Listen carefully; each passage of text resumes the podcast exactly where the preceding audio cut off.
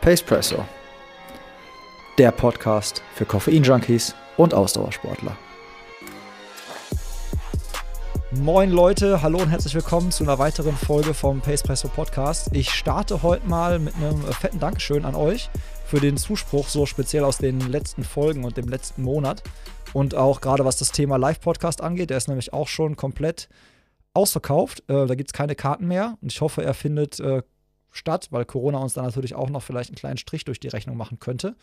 Jetzt aber genug zu dem Thema. Ich sitze nämlich hier gerade in meinem kleinen Hobbyraum in meinem Keller. Den habe ich mir neu eingerichtet. Und es fühlt sich so ein bisschen an wie Hausaufgaben abarbeiten. Und die Hausaufgaben habe ich bekommen von dem äh, Marcel Lehmberg, den ich ja auch äh, zu Gast hatte. Und äh, das sorgt dann dafür, dass ich heute mit dem Michel Aschenbrenner äh, quatsche, der Radfahrer ist und Rad fährt in der Bundesliga für das Team P&S Metalltechnik. Hallo Michel. Hi, servus. Schön, dass ich dabei sein darf. Ja, sehr schön, dass du äh, Zeit und Lust hast, weil das sind Hausaufgaben, die mache ich sehr gerne. Das ist nicht so wie in der Schule, so dass es jetzt, äh, da habe ich mich sehr darauf gefreut auf die Folge, weil du bist nach Paul Voss der zweite Radfahrer, mit dem ich quatschen kann. Und mit Paul habe ich eigentlich mehr übers Laufen Ja, das habe ich Von daher musst du jetzt gesehen. hier die Radfahrehre hochhalten. Das habe ich gesehen, dass es mehr übers Laufen ging als übers Radfahren. Aber wir können das ja mal, mal ändern und mal ein bisschen neuen, frischen Wind in deine äh, Podcast-Serie hier bringen. Das werden wir auf jeden Fall. Und ich hoffe, du weißt auch, dass das hier ein gutes Omen ist, ja. Also, du musst wissen, Marcel hat ja nach der Folge äh, einen Sieg eingefahren. Ich glaube, beim Knappenmann war es, Ja. auf der Mitteldistanz. Äh, der René aus der letzten Folge, der hat auch einen äh, Sieg eingefahren bei dem Rennen danach. Äh, war danach aber auch im Krankenhaus, also von daher nicht so ganz perfektes Omen. Ich lasse ein bisschen nach. Der hat mir, der hat mir auch aus seiner, äh, aus, also von seinem Krankenbett quasi noch eine kleine Sprachnachricht geschickt. Die packe ich den Hörern äh, ganz ans Ende der Folge. Da könnt ihr noch mal reinhören, was er da wie wo gemacht hat und warum er im Krankenhaus lag. Davon gehen wir jetzt aber weg, weil ins Krankenhaus will ich dich nicht schicken. Ähm, hast du denn noch ein Rennen vor der Brust? Oder ist das jetzt quasi äh, Off-Season? Genau darauf wollte ich gerade hinaus. Die Frage ist jetzt halt, wie lange hält dein Omen an? Weil ich hatte jetzt am letzten Sonntag äh, mein letztes Radrennen für dieses Jahr, also für das Jahr 2020. Und äh, ja, ich finde mich tatsächlich jetzt gerade in der Off-Season. Ja, ich habe es gesehen. Es war dann wahrscheinlich das Bundesliga-Finale. Genau, ne? Bundesliga-Finale. Rennen von Ähm, in diese Serie dieses Jahr, der war leider nur äh, drei Rennen groß. Auch halt dem geschuldet, was wir halt alle durchmachen mussten. Dem ganzen Corona äh, Pipapo. Und ja, aber im Endeffekt, ich denke, haben wir uns trotzdem ganz gut belastet bei den drei Rennen und haben uns auch gut präsentieren können. Darum geht es ja auch in so einem kurzen Rennen, halt äh, auch die Sponsoren zu zeigen und alles. Und ich denke, das haben wir ganz gut hinbekommen. Ja, sehr geil. Werden wir gleich auf jeden Fall auch drüber sprechen. Habe ich mir einige Notizen zu aufgeschrieben. Für dich äh, vorab, wie gesagt, du bist der erste Rad, äh, Radfahrer, beziehungsweise der zweite Radfahrer, aber der erste, mit dem ich jetzt wirklich übers Radfahren speziell spreche. Ähm, mein Radsportwissen beruht auf reinen TV-Analysen, sprich auf, äh, aus, aus mehreren äh, Tour de France vom Fernseher, dem Giro, der Vuelta und natürlich auch den Klassikern. Also ich stehe auf so Sachen wie Strade Bianchi, äh, Mailand San Remo oder auch Paris-Roubaix. Das sind so die Dinger, die ich mir halt regelmäßig angucke. War auch schon ähm, beim Amstel Gold Race und stand am Falkenburg und, äh, Falkenberg und habe mir das angeguckt. So, das ist so mein Wissen und ich äh, bin Besenwagenhörer. Also ich, was jetzt Bundesliga angeht, beruht mein Wissen wirklich nur auf dem, was im Besenwagen immer so vom Stapel gelassen wird. Okay, gut. Von daher, Muss man ja auch ehrlich sagen, dass es manchmal sehr subjektiv ist, aber ich lasse den Jungs ihren Spaß und ja genau deshalb äh, dachte ich halt auch, ne, damit du vorher weißt, okay, pass auf, Tobi hat mit Bundesliga-Radsport noch nicht so viel Berührungspunkte gehabt, aber genau deshalb quatschen wir jetzt.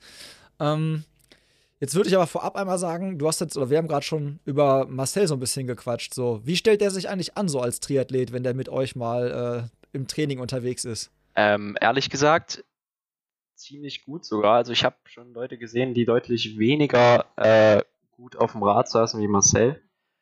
Ähm, an was man bei ihm noch so ein bisschen arbeiten kann. Ich klinge jetzt so ein bisschen wie ein Trainer, aber äh, er tritt halt sehr viel drauf. Also nur schnell und schnell und wenn wir dann halt locker fahren sollen, dann ist halt immer schwierig, das mit Marcel zu machen. Aber im Grunde genommen macht es halt wirklich immer viel Spaß, mit ihm Rad zu fahren, weil er ist halt einfach ein geiler Typ. Ich glaube, das hast du ja auch äh, mitbekommen in deinem Podcast. Aber an sich, yes. ich denke, wenn er, wenn er wollte und sich darauf konzentriert, dann könnte er auch eine Karriere im Radsport haben. Ja, geil. Ja, wie, also würdest du dem echt zutrauen, in so einem Bundesliga-Rennen mitfahren zu können? Vom jetzigen Leistungslevel? Vom Leistungslevel auf jeden Fall. Aber es kommt halt auch viel anderes dazu. Also, das ist ja kein Einzelzeitfahren, wie es beim Triathlon so ist. Oder bei der, bei der Mitteldistanz ist es, glaube ich, auch äh, ein Feld, was da durch die Gegend fährt. Aber es kommt halt auch viel darauf an, wie du dich auf dem Rad verhältst, wie nervös du bist oder wie halt auch nicht. Und, aber ich denke, das, das würde er schnell reinkriegen und ich denke, er könnte sich da gut behaupten. Ja, siehst du, das waren schon mal direkt so zwei Fragen. Aber ich habe noch gleich, gleich noch mehr, so gerade so was Leistungslevel und so angeht, so Bundesliga. Ähm, ich habe ja vorhin eingangs gesagt, ich sitze jetzt hier in meinem kleinen Keller, äh, wo ich jetzt quasi mein kleines Studio eingerichtet habe und äh, hinter mir sind auch meine Fahrräder und an einem habe ich gestern direkt rumgeschraubt. Ich habe meine BMC Time Machine jetzt auf die, auf die Rolle verbannt, weil ich irgendwie bei eBay Kleinanzeigen niemanden gefunden habe, der äh, angemessenen, meiner Meinung nach, Preis dafür bezahlen wollte. Und irgendwie immer so, äh, nur so, was letzte Preis? 300 Euro, ich komme vorbei morgen, so ungefähr. Und jetzt da dachte ich mir, okay, bevor ich das Ding für 300 Euro abgebe, packe ich es auf die Rolle. Und äh, das wird jetzt mein Swift-Fahrrad. Und während ich daran rumgeschraubt habe, habe ich mir die Frage gestellt, wie ist es bei dir so? Schraubst du selber am Rad oder lässt du schrauben? Tatsächlich ähm, versuche ich so viel wie möglich selber zu schrauben. Einfach damit du halt auch dein Rad äh, wirklich verstehst und wenn mal sich irgendwas komisch anfühlt, wenn du auf dem Rad sitzt, damit du auch so ein bisschen die Ahnung hast, von wo es kommen könnte. Wenn du nie, wenn du nie vorher dein Rad wirklich repariert hast oder mal näher betrachtet hast, dann hast du da kein Gefühl für, was irgendwie nicht stimmen könnte. Und von daher versuche ich halt auch äh, so viel wie möglich an meinem Rad zu schrauben. Nur bei mir scheitert es dann halt auch immer, dass ich das passende Werkzeug dafür halt nicht habe. Also ja, bei mir lachen immer alle Freunde, weil ich, äh, ich glaube, ich habe Equipment, um hier zwei, drei Räder komplett aufzubauen, glaube ich. Und ich habe auch alles, ohne Scheiß, ich habe wirklich alles am Werkzeug. Ich bin so ein Typ, ich habe immer alles und brauchst dann wahrscheinlich zweimal in meinem Leben oder ja, so. Okay. so. ungefähr musst du das bei mir vorstellen. Also, ich habe eine Fahrradmontage, ich habe alles. Ja, hinten Ritzel, Ritzel abziehen, alles. Genau, gar, da, ist gar kein genau Thema. Genau da scheitert es nämlich zum Beispiel schon mal bei mir. Den habe ich zum Beispiel nicht und dann muss ich immer bei meinen Teamkollegen oder bei äh, Schnurren gehen. Und ja, ich glaube, in näherer Zukunft werde ich mir das wahrscheinlich mal zulegen müssen. so, jetzt machen wir mal einen Einstieg in den Radsport. Ähm, ich hab, war vorhin laufen und habe halt mit einem Kumpel auch drüber gequatscht und meinte so, boah, es ist, glaube ich, mega schwierig, Leistung im Radsport einzuschätzen und zu vergleichen. Wir haben das an dem Beispiel festgemacht, wenn du so einen Marathonläufer hast und der sagt dir, ey, ich laufe Marathon die und die Zeit in Berlin oder keine Ahnung wo, dann weißt du sofort, ah, okay, das ist so das und das Leistungsniveau. Wenn dir ein Triathlet sagt, ich ähm, habe das und das Rennen gemacht und habe die und die Zeit äh, gehabt, dann weißt du es auch ungefähr einzuordnen. Natürlich gibt es immer Hitzerennen, äh, Wetterbedingungen, Tagesform, keine Ahnung was, aber du hast immer so, wenn dir jemand so eine Zeit sagt, dann kannst du damit was anfangen. Beim Radsport, wenn du mir jetzt, wenn eine Zeit, es gibt es ja nicht. Es ist ja komplett, es ist ja ein Teamsport, es ist eine komplett andere Welt. Ihr denkt immer in Watt, ist es richtig? Es, äh, teilweise richtig, ja. Es ist aber nicht, also es äh, viel, also viel nicht nur reine Watt, sondern viel Watt pro Kilo. Also man kann tatsächlich mhm. äh, viel Watt treten, aber wenn du dann halt auch 90 Kilo wiegst, dann kommst du natürlich logischerweise nicht so schnell voran wie einer, der die gleichen Wattzahlen tritt und 10 Kilo mehr, äh, 10 Kilo weniger wiegt. Ja, ja, sorry, genau, den Vergleich habe ich. Aber war, ist im Prinzip so, ne? Also im Radsport, wenn der jetzt irgendeiner, selbst beim Einzelzeitfahren, das sind ja immer andere Strecken, immer andere Kurse, du kannst es nicht vergleichen. Nein, kann, ne? also kann man Zeit tatsächlich nicht nehmen. Ja, Zeit ist also kein Maßstab, okay.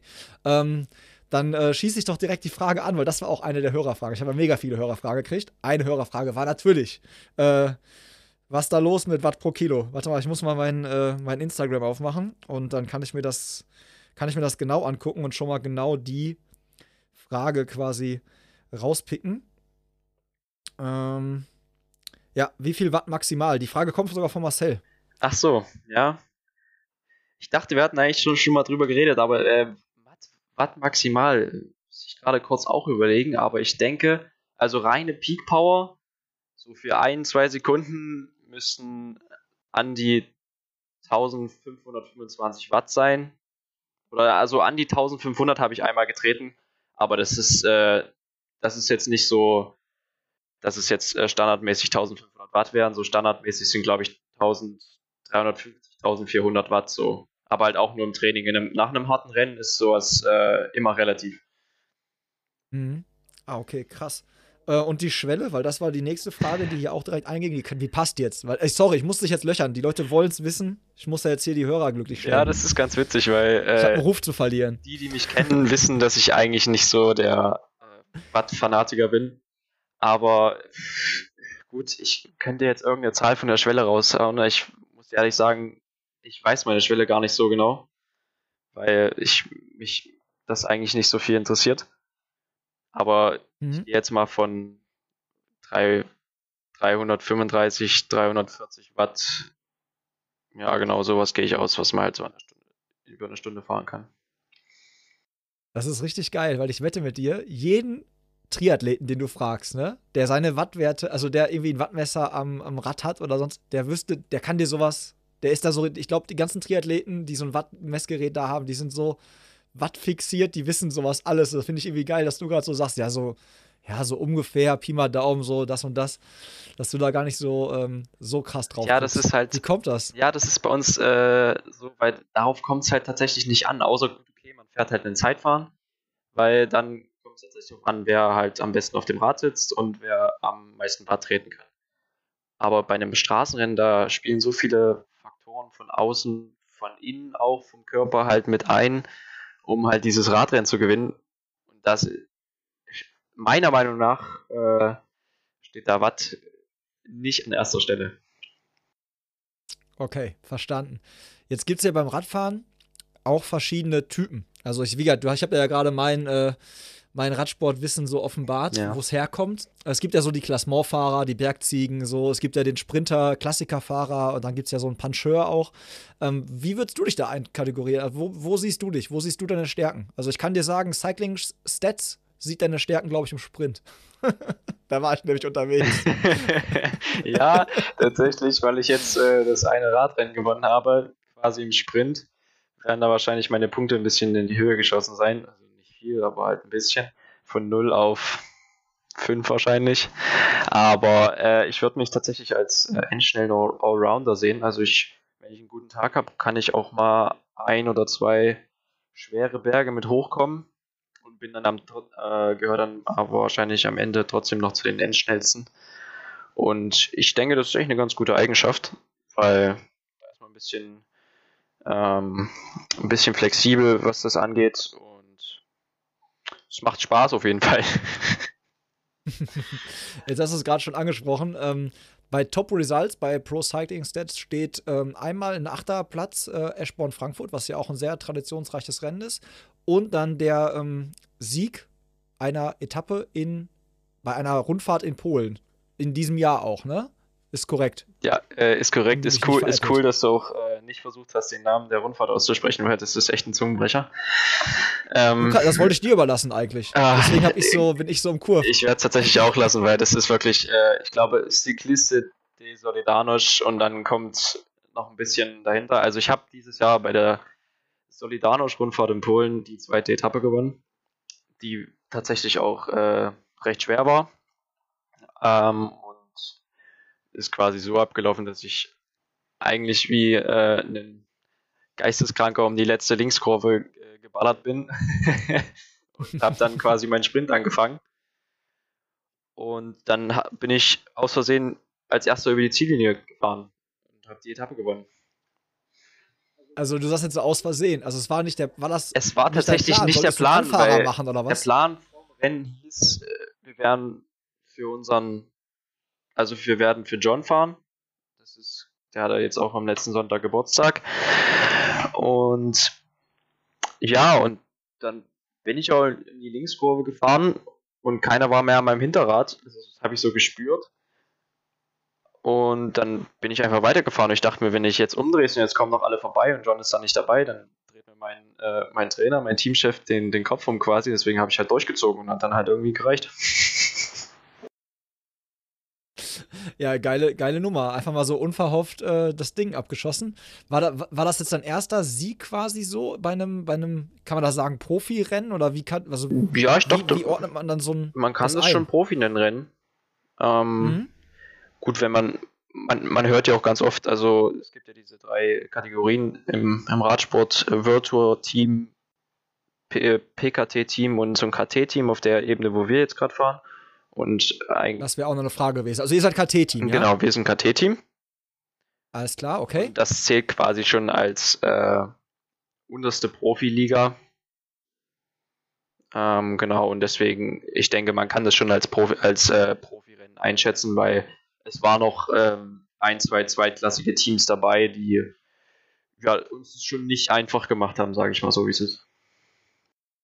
Ja, geil. Was war, also hast du denn dann äh, das richtig genießen können, so, dass du über den Zielstrich gefahren bist und irgendwie, äh, weiß ich nicht, jetzt nicht unbedingt wie Sagan so diesen Running Man gemacht hast, aber ähm, hast du das irgendwie ein bisschen zelebrieren können oder warst du da jetzt so irgendwie, hast, weil du halt nicht mitgerechnet hast, irgendwie, dass du gar nicht, dass du das gar nicht so richtig feiern konntest? Ich habe tatsächlich ein, zwei Bilder ähm, auf meinem Handy und die zeigen quasi ganz schön die Phasen von dem, von dem Moment ab wo ich da über die Ziellinie fahre und in dem ersten Moment äh, sieht man, dass ich, dass ich eigentlich gar nicht so, oha, was, ich bin jetzt als erstes über die Ziellinie gefahren, weil sowas, weißt du, sowas kenne ich nur aus dem Training, wenn ich mal einen Sprint gewinne oder sowas. und dann im nächsten Moment äh, freue ich mich und äh, schreie völlig vor Freude. Genau. Äh, ja, doch, ich, ich konnte es genießen. Also ich konnte alles und danach habe äh, meine Teamkollegen gekommen, aber ich konnte es in dem Moment noch nicht wirklich richtig fassen, dass ich da so ein Rennen gewonnen habe. Ja. Richtig geil. Und ähm, jetzt sagtest du ja vorhin schon Bundesliga, letztes Rennen. Es gab nur drei Rennen in der Saison. Seid ihr als Team mit der Saison zufrieden und bist du als, also bist du mit deiner Performance in den drei Rennen zufrieden gewesen? Ähm, was die Bundesliga angeht, muss ich sagen, dass ich tatsächlich so 50-50 zufrieden bin. Es war tatsächlich ein Zeitfahren ein, und zwei schwere Bergrennen in der Bundesliga-Serie. Und mit dem Zeitfahren war ich tatsächlich sehr zufrieden, weil man halt äh, eine gute Steigerung gesehen hat zum letzten Jahr. Und aber mit den anderen beiden Rennen, die sind auf jeden Fall noch verbesserungswürdig, aber so die Endbilanz von meiner kompletten Saison paar Rennen, die ich gefahren bin, bin ich auf jeden Fall sehr zufrieden. Ja. Okay. Und aus wie, aus wie vielen Rennen besteht so eine Bundesliga-Saison? Also wenn das wenn du sagst, es sind jetzt drei Rennen gewesen, wie viele wären es denn, wenn alles normal gelaufen wäre, so ohne Corona, wie viele so, wären es gewesen? Äh, ich glaube, so an die acht bis zehn Rennen sind es schon in der, einer Serie. Also da kommen schon gut Punkte zusammen und ist halt nicht so eng mit drei Rennen. Ist halt äh, gut, wenn du da halt mal ein Rennen gewinnst aus Versehen und dann einmal noch Zweiter wirst, dann hast du quasi die Bundesliga-Serie schon gewonnen. Krass. Okay. Und ähm, ja, wie, wie, ist das? Was war noch so eine Frage, die ich mir selber gestellt habe? Wie ist das Leistungsniveau? So der, wo ist die Bundesliga so einzuordnen? Für den Typen, der jetzt so wie ich, sag ich mal, so die Tour de France als Benchmark sieht, so als dann hast du mir jetzt gerade schon ein bisschen gesagt, so, dass es halt diese Conti-Teams gibt, KT-Teams gibt. Wie ist das, wie kann man das so einordnen? Wenn du sagst, das ist Profibereich, aber weiß nicht, irgendwie vielleicht einen coolen Vergleich. Also ich wüsste jetzt selber gar keinen, aber vielleicht hast du einen ganz coolen Vergleich im Kopf. Ja, ich überlege gerade. Also auf jeden Fall ist es ähm, unter diesem unter so einem UCI-Rennen anzuordnen. Also quasi, ich habe jetzt so ein UCI-Rennen gewonnen da in Polen. Und da ist es auf mhm. jeden Fall drunter anzuordnen, weil halt äh, die meiste Zeit nur wirklich deutsche KT-Teams und Amateurteams äh, da mitfahren.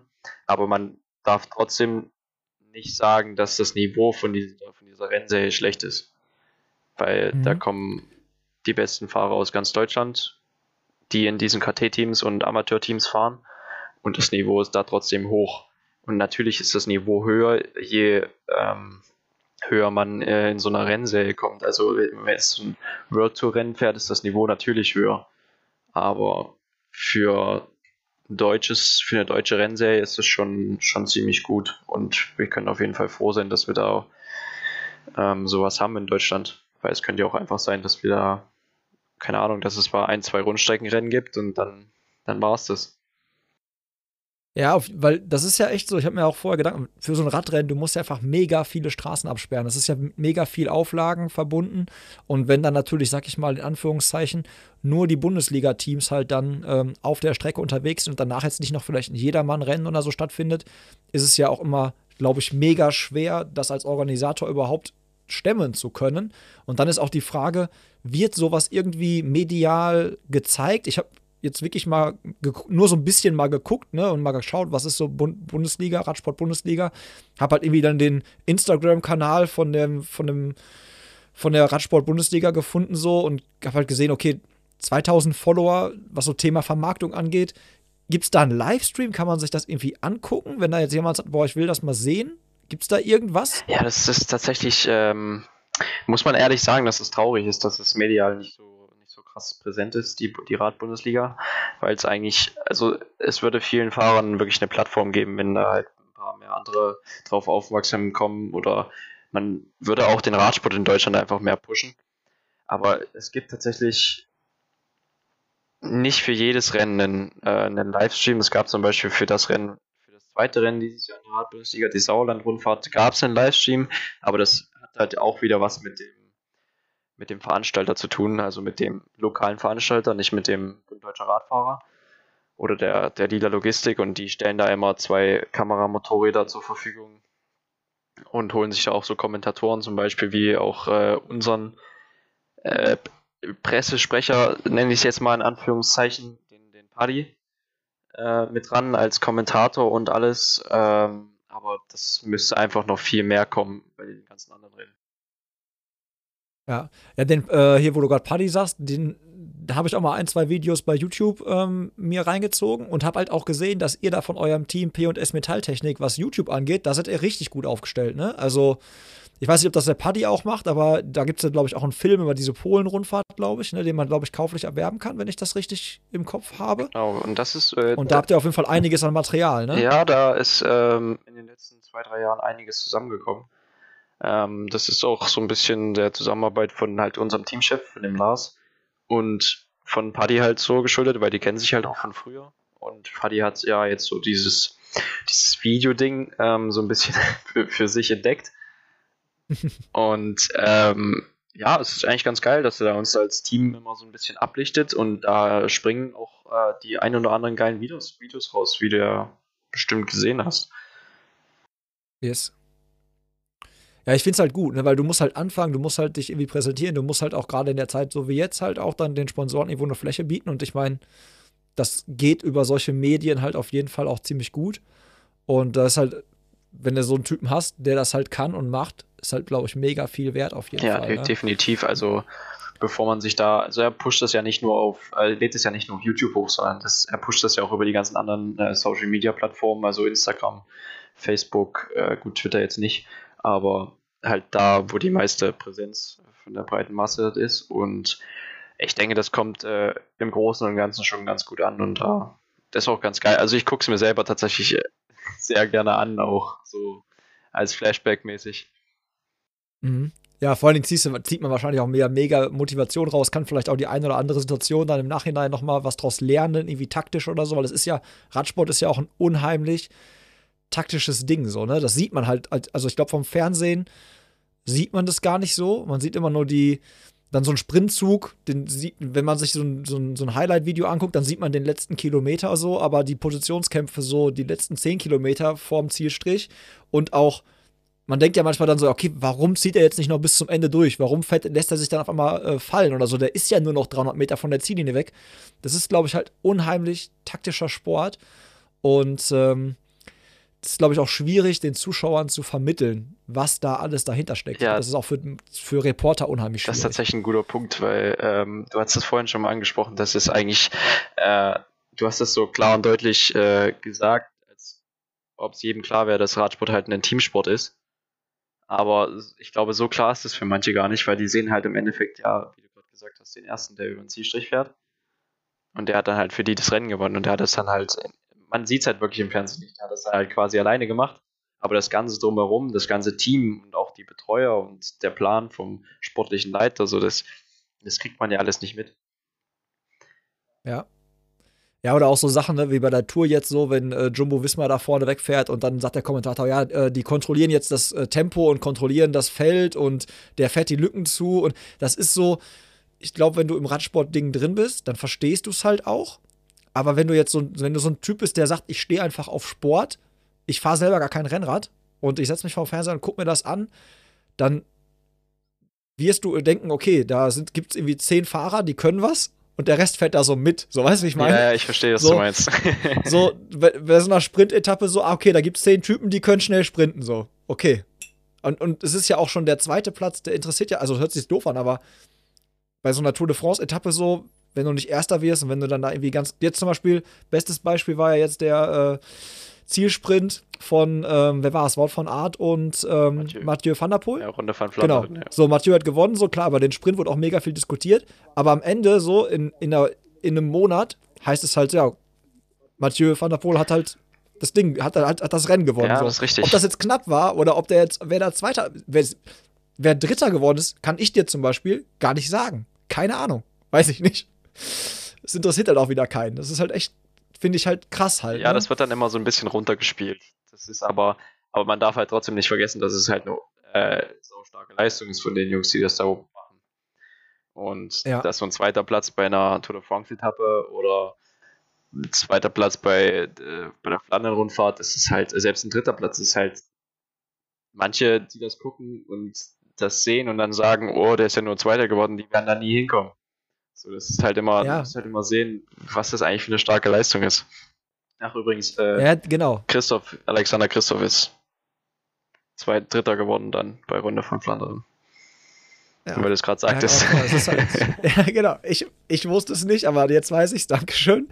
Ähm, wie ist denn das eigentlich mit deinem äh, quasi Status? Bist du Profi? Also lebst du vom Radsport? Du hast ja, also im Prinzip hast du es mir schon verraten, indem du sagtest so, ey Tobi, ich brauche noch fünf Minuten länger, so, ich bin noch in einem Meeting für die Arbeit. Also hast du wahrscheinlich nebenbei doch noch einen Job. Ich habe nebenbei Aber noch einen Job, genau. Und äh, ja, das ist also ja, man sagt, äh, diese, es ist halt quasi diese dritte Liga. Ich bringe immer ganz gerne den Vergleich mit, ähm, es gibt quasi erste Bundesliga, zweite Bundesliga, dritte Bundesliga im Fußball. Und das, die Virtual-Teams sind quasi in der ersten Bundesliga, die PKT-Teams in der zweiten Bundesliga und die KT-Teams halt in der dritten Bundesliga. Und die werden ja trotzdem noch als, als, als Profis bezeichnet. Also ich sag von mir selber nicht, dass ich ein Profi bin, weil ich, ich finde es tatsächlich ein bisschen affig so. Aber gut, wenn mich andere jetzt halt, wenn jetzt andere sagen zu uns, ja, hier, ich warte in einem Profiteam oder wenn wir halt sagen, hier, wir sind Profis, ja, dann, dann sage ich da halt nicht nein. Mhm. Ja, ja, weiß ich. Was machst du denn beruflich dann, wenn du gerade äh, sagtest, du, äh, du hast noch einen Job? Genau, was äh, machst du denn so? Ich äh, mache nebenbei tatsächlich auch was mit Kaffee. Nee, Spaß mit. Ernsthaft? Mit, mit Kaffee. Achso, ist halt, doch, doch, mach ich schon, aber äh, mit Kaffee ist, also ich arbeite in einem Café bei uns in Erfurt. Und ah, äh, okay. demnächst werde ich mich wahrscheinlich dann auch für die Position des Barista qualifizieren und dann für Geil. den Großteil der, äh, für halt die Kundschaft, die in das Kaffee kommt, auch unter anderem die Jungs wie Marcel Lehmberg dann Kaffee ausschenken. Ja, sehr geil. Machst du dann äh, richtig, also äh, Barista gibt es ja so ganz verschiedene Kurse und so. Mach, machst du so dann richtig, äh, gibt es da so eine richtige, in Bonn gibt es ja so eine, glaube ich, so eine richtig so einen Zertifikatskurs oder Lehrgang oder sowas? Oder wie machst du das? Nee, äh, der, mein Chef, der legt da quasi nicht so Wert drauf. Der ist, der ist Australier und äh, hat über die Jahre, seitdem er das halt macht, so seinen eigenen Stil ähm, so entwickelt und er zeigt halt, wer, wie er es haben will. Und der legt halt viel Wert auf den, auf den Geschmack von dem Kaffee und äh, ja, ist auch eine Rösterei. Genau. Und äh, der Kaffee. Ja, sag mal, sag mal, wie die heißt. Wo trinkt man da einen Kaffee bei euch in Erfurt? Äh, du kannst ja ruhig. Coffee and Co. heißt es. Also, wir sagen immer Epitome, weil wir halt halt in Deutschland sind, da spricht man es halt Deutsch aus, aber die kommen halt aus Australien und deswegen heißt es Epitome und das heißt übersetzt quasi so viel wie ja die beste Version von, von irgendwas, halt in dem Fall die beste Version von dem Kaffee, der da halt äh, serviert wird. Genau. Ja, geil. Also Leute, habt ihr gehört, wenn ihr in Erfurt seid, vorbeigucken. Richtig. Ne? Und dann, äh, dann äh, machst du also richtig mit Latte Art und richtig Premium. Ja, genau. Cappuccino. Ich gebe mir, auf, geb mir auf jeden ja, Fall Mühe. Am Fischmarkt ist das, wenn ich jetzt in der äh, kurz mal Werbung machen darf, am Rathaus. Also ja, recht ich hatte dich ja quasi aufgefordert. Genau. ich hatte dich ja quasi dazu aufgefordert. Sehr geil. Ja, wenn ich in Erfurt bin, muss ich, äh, werde ich mir das auf jeden Fall mal auf, die, äh, auf den Zettel schreiben und mal vorbeikommen. Wobei das ja, wie gesagt, durch Corona Mal gucken, wann man wieder reisen darf. Ne? Mal gucken, wann das, äh, wann, wann wir uns wieder so richtig frei bewegen dürfen. Ähm, yes. Kommen wir mal, äh, oder einfach, komm, weißt du was? Wir bleiben beim, wir bleiben jetzt beim Kaffee. Äh, du hast, glaube ich, die gleiche Maschine zu Hause wie ich, kann das sein? Hast du auch eine Rocket Appartamento? Rocket Appartamento, genau. Das ist äh, bei uns im Radsport, das ist die Kaffeemaschine. So, ja. äh, Rocket Espresso beansprucht ja auch so ein bisschen diese, diesen Radsportmarkt für sich und immer wenn quasi ein großer Profi ein Rennen gewinnt, der eine Rocket Espresso Maschine zu Hause hat, egal welche, dann wird ein Insta-Post gemacht und dann heißt es, äh, ja, Rocket Espresso, dies, das und Rocket Espresso macht dich schneller und deswegen zwangsweise muss dann auch die Rocket her. ja. Ähm, was äh, ist dein Lieblingskaffeegetränk? Also was machst du denn immer so täglich? Ähm, bist du der Espresso-Trinker oder bist du dann eher so bei irgendwas mit Milch? Das variiert tatsächlich. Äh, das ist so, äh, so übers Jahr, das wechselt aber. Ähm, ich bin tatsächlich sehr großer Espresso Macchiato-Fan. Weil Espresso ähm, mir teilweise halt nicht wirklich zu stark ist, sondern ich hätte dann doch schon immer so einen kleinen Schuss Milch und Cappuccino ist mir dann meistens zu viel. Und deswegen dann halt immer diesen Espresso Macchiato und zurzeit ist es auch sehr viel Cortado. Also mit süßer Kondensmilch unten drin und es gibt dir nochmal so einen richtigen Kick für, für den Tag mit Zucker und alles. Ja, guck mal, das kenne ich noch gar nicht. Dann packst du Kondensmilch unten Ja, genau, du machst dann quasi, also wir haben bei uns äh, im Laden, heißt äh, Milchmädchen heißt es, das ist quasi süße Kondensmilch, das kommt so in der Tube und das wird dann unten in die Tasse oder ins Glas halt reingemacht, dann läuft der Espresso drüber, von mir aus halt einfach oder doppelt wie du es halt gern hättest. Und, Immer doppelt. Na, genau. und dann kommt halt nochmal so äh, Milchschaum oben drauf. Und das wenn das halt alles vermischt, das schmeckt schon ganz geil, ja. Ja, klingt gut. Kannte ich echt, kannte ich echt noch nicht. Habe ich noch nicht. Äh, Musst du mal probieren, das ist echt, echt empfehlenswert. Ja, werde ich auf jeden Fall mal machen. Äh, was sind denn so deine Lieblingsbohnen? Wechselst du da oder hast du da immer so eine Standardbohne bei dir drin? Äh, ich erinnere mich, das war auch äh, die gleiche Frage wie bei Marcel im Podcast, richtig? Äh, richtig. Oh. Die stelle ich immer, weil ich immer weil ich gerne dazu lerne. Gerade so, wenn irgendwie jetzt äh, rausgehauen wird, ja, die und die Bohne, die musst du unbedingt mal probieren, dann äh, ja, wird das direkt notiert und dann äh, geshoppt. Ja, ähm, da ich jetzt in einem Kaffee arbeite, ich bin jetzt nicht wirklich gezwungen zu sagen, dass ich, dass ich nur von dort Kaffee trinke, aber ich trinke halt viel Kaffee von dort. Aber ich habe mhm. tatsächlich, wenn mir wirklich alles ausgeht und es muss mal schnell gehen, dann habe ich tatsächlich die gleiche Bohne wie äh, Marcel. Mhm. Die ich mir dann immer hole. Die ist jetzt nicht aus, äh, aus dem Kaffee, wo ich arbeite, sondern äh, anderen Kaffeerösterei in Erfurt und der Kaffee enttäuscht tatsächlich nie. Also der ist wirklich, das ist wirklich eine Bank. Da kann man, den kann man immer kaufen und der ist immer gut. Ja, sehr nice. Jetzt habe ich gerade hier noch äh, eine Hörerfrage, die ich, die wunderbar jetzt gerade hier reinpasst. Pass auf, halte ich fest.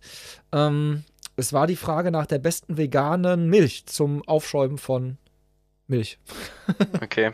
Ähm, ja, auch wieder. Also ich, ich boah, ich bin gar nicht so der Fan von, äh, von alternativer Milch, sondern bei mir ist es am, am besten so diese, die halt die Kuhmilch mit 3,8% Fett am, am besten halt lokal und in der Glasflasche und alles, weil ich finde, das macht schon viel aus.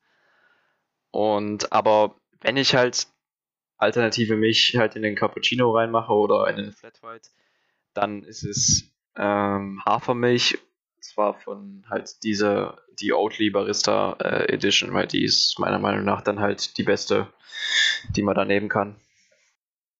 Yes, kenne ich. Ist auch, glaube ich, sehr, sehr beliebtes, äh, sehr, sehr beliebte Milch dann wirklich in, in den veganen Kaffeegenießerkreisen. Ja, definitiv. Ähm, ich schließe nochmal direkt eine Frage an, weil wir uns jetzt quasi so eingerufen bei dem Thema.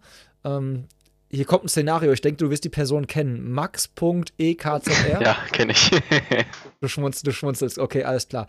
So ein paar Fragen von ihm habe ich quasi indirekt schon beantwortet, Max. Sorry, dass ich sie nicht direkt so gestellt habe, die sind mir selber eingefallen. Aber pass auf, ähm, du bist bei jemandem zu Hause und er bietet dir einen Kaffee vom Vollautomaten an. Wie reagierst du? Ähm, kommt drauf an, ob ich an dem Tag also ich weiß nicht, was die Ausgangssituation ist. Also ich würde jetzt sagen, wenn ich jetzt an dem Tag schon äh, vier, fünf Kaffee getrunken habe, dann würde ich tatsächlich keinen nehmen, weil ich halt einfach äh, den Kaffee, also man schmeckt tatsächlich den Unterschied äh, von einer Espresso-Maschine zu einem Vollautomaten. Das ist natürlich klar, für die, die es schon mal den Unterschied geschmeckt haben.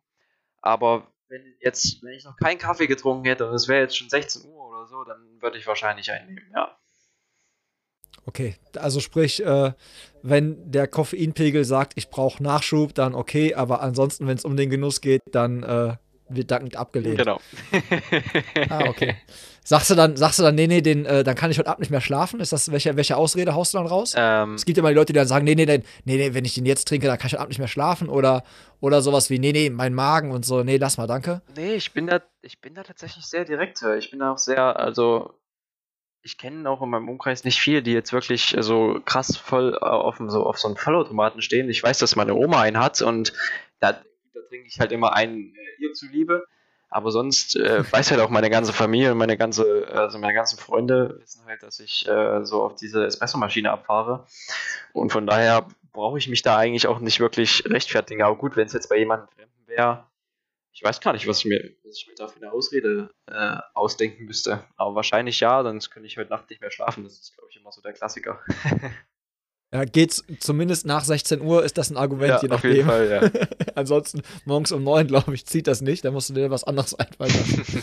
ähm, der Max hat direkt noch eine zweite Frage äh, hinterhergeschossen. Also der hat mir mehrere geschickt. Eine äh, kommt hier noch, die habe ich äh, auch selber so nicht gestellt. Welche Rolle spielt Kaffee in deinem Leben, insbesondere beim Sport? Ja, also ich denke, also wir wissen ja alle, was, was, was Koffein mit, äh, mit dem Körper macht. So, der macht ja, lässt ja einfach äh, das Herz höher schlagen und so.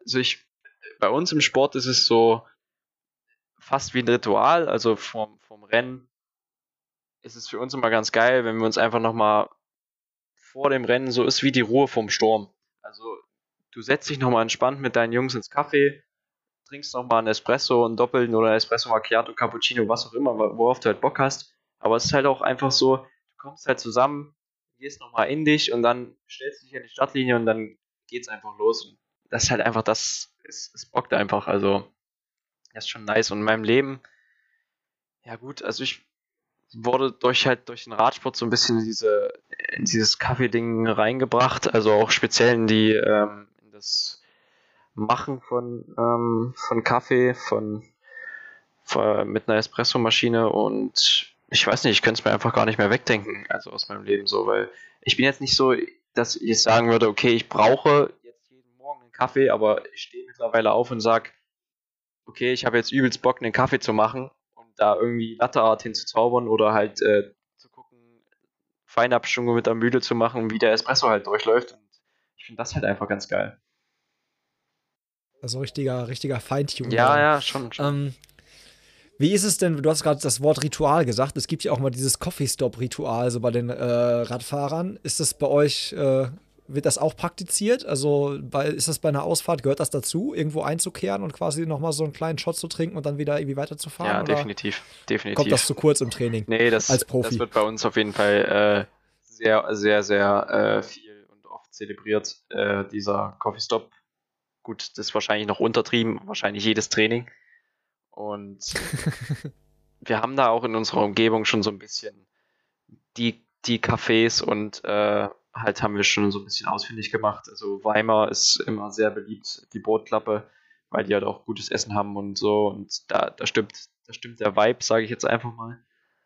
Und aber ansonsten ist halt das gleiche wie vor dem Rennen. Man, man fährt sich einfach runter, man quatscht ein bisschen und dann geht es halt einfach weiter. Das ist halt einfach, ist einfach geil. Yep. Äh, sieht man dich dann eigentlich nur im Teamkit von P&S Metalltechnik, wenn du in so Café reingehst oder wenn du trainierst oder bist du auch, also ziehst, bist du auch so der Typ, der sich irgendein, ich sag halt einfach mal irgendeine Marke, so ein Rafa-Trikot äh, kauft und damit durch die Gegend fährt? Nee, man sieht mich nur im äh, P&S Metalltechnik-Trikot. Also immer wenn du mich siehst, habe ich wahrscheinlich Babyblau an. Yes, okay. Äh, was fahrt ihr eigentlich für, äh, für Räder und so? Ich habe jetzt gesehen, was hast du, du hast glaube ich Benotti oder was? Was fahrt ihr für Räder? Benotti, genau. Ähm, tatsächlich denken immer viele, es kommt aus Italien. Weil. Hätte ich auch gedacht. Macht, macht tatsächlich Sinn. Das klingt ja so ein bisschen, aber es kommt aus äh, Duderstadt. Und die stellen das, also die haben da eine ganz große Manufaktur, halt, äh, die machen die Gewebe, also die Carbon-Gewebe machen die halt selber und die haben tatsächlich auch äh, AX Lightness aufgekauft, falls ihr das irgendwas sagt.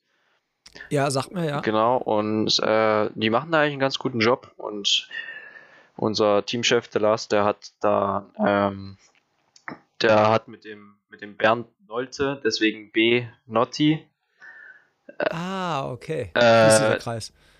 hat sich da ganz gut verstanden und äh, die sind da schnell, haben sich, sind sich schnell einig geworden und zum Glück haben wir da jetzt schon seit äh, zwei Jahren ähm, die Räder von denen und die laufen echt geil, muss man eigentlich sagen. Hast du, äh, hast du dann jetzt, wenn man bei dir quasi in, in dein Raddepot geht, hast du dann da ein Rennrad stehen, ein Zeitfahrrad und auch noch irgendwie, bist du so ein, so ein Crosser auch? Also so ein, oder Mountainbiker? Äh, ja, ich mache das gern hobbymäßig. Also so im, im Winter halt so, aber ich, ich habe halt, ich habe hier direkt ähm, im Flur quasi an der Wand in meiner Wohnung ähm, ein Zeitfahrrad und, einen, und mein Straßenrad halt quasi übereinander hängen und habe dann auch noch einen Mountainbike, mhm. was gerade aber äh, gewartet wird, weil ich damit so, ja, ist halt kaputt gegangen. Und äh, für die, die es wissen, ich lasse mich da gerade so ein bisschen, äh, lasse mir da gerade so ein bisschen Zeit, das wieder zu reparieren und ich werde äh, von meinen Teamkollegen die ganze Zeit äh, schon fast angebettelt, das zu reparieren, dass wir dann mal in der Offseason wieder ein bisschen Mountainbiken gehen können. Wenn das richtige Werkzeug hättest, könntest du selber richtig, Hand anlegen, richtig, aber so, richtig. Ne? so geht es halt nicht. Da müssen die Jungs Verständnis für haben. ähm, jetzt gibt es im Radsport-Game ja auch immer diese Klassen, so kenne ich das. Es gibt ja so C-Klasse-Fahrer und keine Ahnung was. Kannst du mir da mal ein bisschen auf die Sprünge helfen, was es damit auf sich hat? Also hast du jetzt, das sind ja so Lizenzen. Was hast du für eine Lizenz? Ich habe äh, eine KT-Fahrer-Lizenz, die heißt tatsächlich so. Oh. Und damit. Okay, und was dann gibt es da drunter? Also, was ist das niedrigste, sag ich mal? Also, es, es gab, so wie du es gerade gesagt hast, vor zwei Jahren gab es noch dieses, äh, diese ABC-Männerklasse.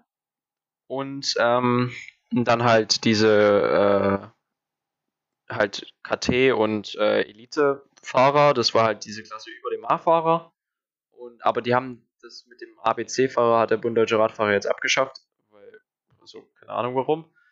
Und das war halt so, du musstest quasi von Klasse zu Klasse aufsteigen.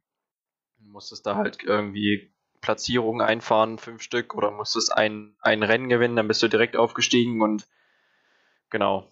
Aber so eine, in so ein äh, KT-Team ähm, kannst du nicht einfach aufsteigen, indem du irgendwie Rennen gewinnst, sondern die müssen dich quasi, müssen sagen, hier, hey, wir wollen dich und dann, genau. Oder du schreibst eine Bewerbung hin oder sowas, aber im Grunde genommen, ja, also es gibt es nicht mehr. Dieses ABC gibt es nicht mehr und es gibt ah, nur noch okay. KT-Fahrer, Elite-Fahrer und dann halt dieses, äh, diese PKT-Lizenz und diese World Tour-Lizenz, die es dann noch gibt. Ah, okay. Siehst du, das wusste ich zum Beispiel auch noch nicht, weil das war noch in meinem Kopf so, dass man das halt immer, dass man das immer in diesen Klassen äh, quasi hatte und dann, wenn man irgendwie Rennen fahren wollte, um irgendwie Punkte zu sammeln oder so, musste man irgendwie so eine Lizenz irgendwie haben oder Lizenzfahrer sein. Ja, okay. Das war noch in meinem Kopf so. Ja, das, das, war, das war, wie gesagt, halt auch noch vor zwei Jahren so und das war bei uns im Team auch mal ganz witzig. Da hieß es, wenn du es in einem Jahr nicht geschafft hast, in einen A-Fahrer aufzusteigen, dann, dann fliegst du irgendwie raus oder wurde immer so ein bisschen gedruckst und ich muss mir da auch bis heute noch anhören, weil ich quasi in dem letzten Jahr noch, also mein erstes Jahr im Männerbereich war das letzte Jahr, wo es diese Klassen noch gab. Und ich bin quasi nur bis zum B-Fahrer und mir hat halt die letzte Platzierung zum A-Fahrer gefehlt und das muss ich mir von meinem einen Kollegen jetzt immer noch die ganze Zeit anhören. Okay, ja, sowas, manche, manche Sachen, äh, die äh, wird man nie los. Nee, das ja, das ist halt so. Auch egal, auch wenn die Klassen abge, abgeschafft werden. Vor allen Dingen kannst du jetzt nicht mehr nachlegen. Es ist ja dann anscheinend äh, zu spät. Der Zug ist abgefahren. Richtig.